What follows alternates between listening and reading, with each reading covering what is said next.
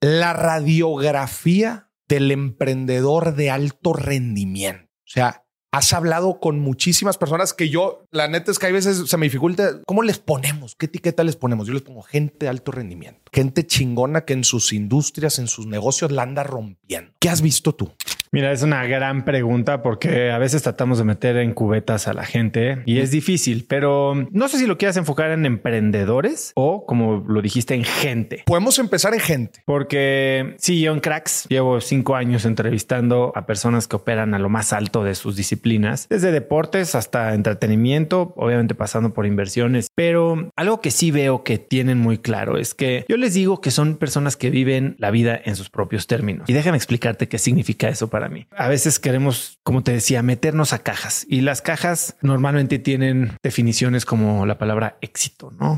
o, o alto rendimiento o balance. Y entonces tratamos de encajar en lo que la sociedad dice que debe de ser y que funciona. Y en, en ese proceso, para lograr cualquier meta, todos sabemos que hay que hacer, no voy a decir sacrificios, hay que hacer elecciones y concesiones. Los emprendedores y las personas de alto rendimiento, yo creo que tienen muy claro dos cosas. Uno, ¿qué quieren lograr? O sea, sí están empujados por una misión que es más grande que ellos. Me encanta cómo empezaste de alto rendimiento. ¿Para qué? ¿Qué significa ese alto rendimiento? Pues alto rendimiento podría pensar que eres un chingón, una chingona logrando algo muy puntual. Totalmente. Pero imposible poderlo hacer si no tienes bien claro qué carajos quieres hacer. Exacto. Y no solo es qué quieren hacer, sino el por qué, ¿no? o sea, si te pones a pensar en Michael Phelps, yo no creo que estuviera haciéndolo por lana, ¿no? O sea, este cuate quería ser el mejor del mundo. Y hoy, por ejemplo, ves a Max Verstappen, que sin duda alguna es el mejor del mundo.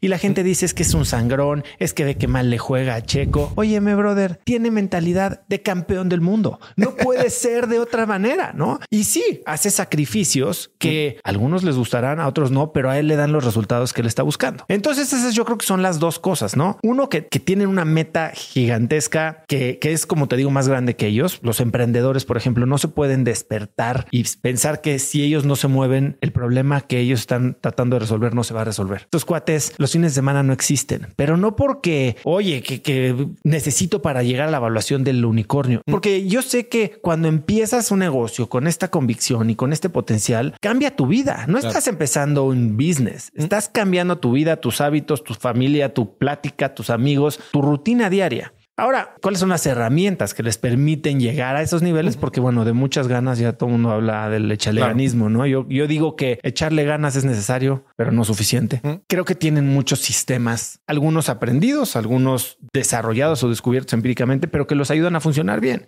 Tienen rituales, rituales de cuidado personal. Son personas que viven la vida con intención, ¿no? O sea, se despiertan a X hora. No voy a decirte el club de las 5 de la mañana, fuerza, ni mucho menos. Eso es un... eh, sí, porque luego la raza empieza, no, que te tienes que levantar a las 5, porque si no... A ver, yo, yo todos los años eh, hago un reto que se llama el reto gana tu mañana. Y lo primero que le digo a esta gente, a ver si el reto pasa a las 5.45 de la mañana, pero lo primero que le digo a las miles y miles de personas que se meten es, le- no les estoy enseñando a despertarse temprano, les estoy enseñando a ganar su mañana y tu mañana tal vez es a la una de la tarde. Yeah. Yo lo que quiero es que las primeras dos horas de tu día las recuperes y las utilices para diseñar un día que está vivido con intención. Y eso es lo que hacen estos cuates, ¿no? No son víctimas de su celular o no son víctimas de su email o de la circunstancia porque ya van tarde. Estos cuates se adelantan y, y entonces compran libertad. Y en esa libertad di- diseñan a qué le van a dedicar su tiempo, su dinero y su esfuerzo. Eso está con ganas porque justo lo extrapolo al tema del dinero. La raza que va, oye, pues a todas las circunstancias, a lo que te va sucediendo en el día a día, o la gente que dice, no, no, espérate, a ver. Planea. Si yo tomo esta decisión es porque ya está previamente planeada.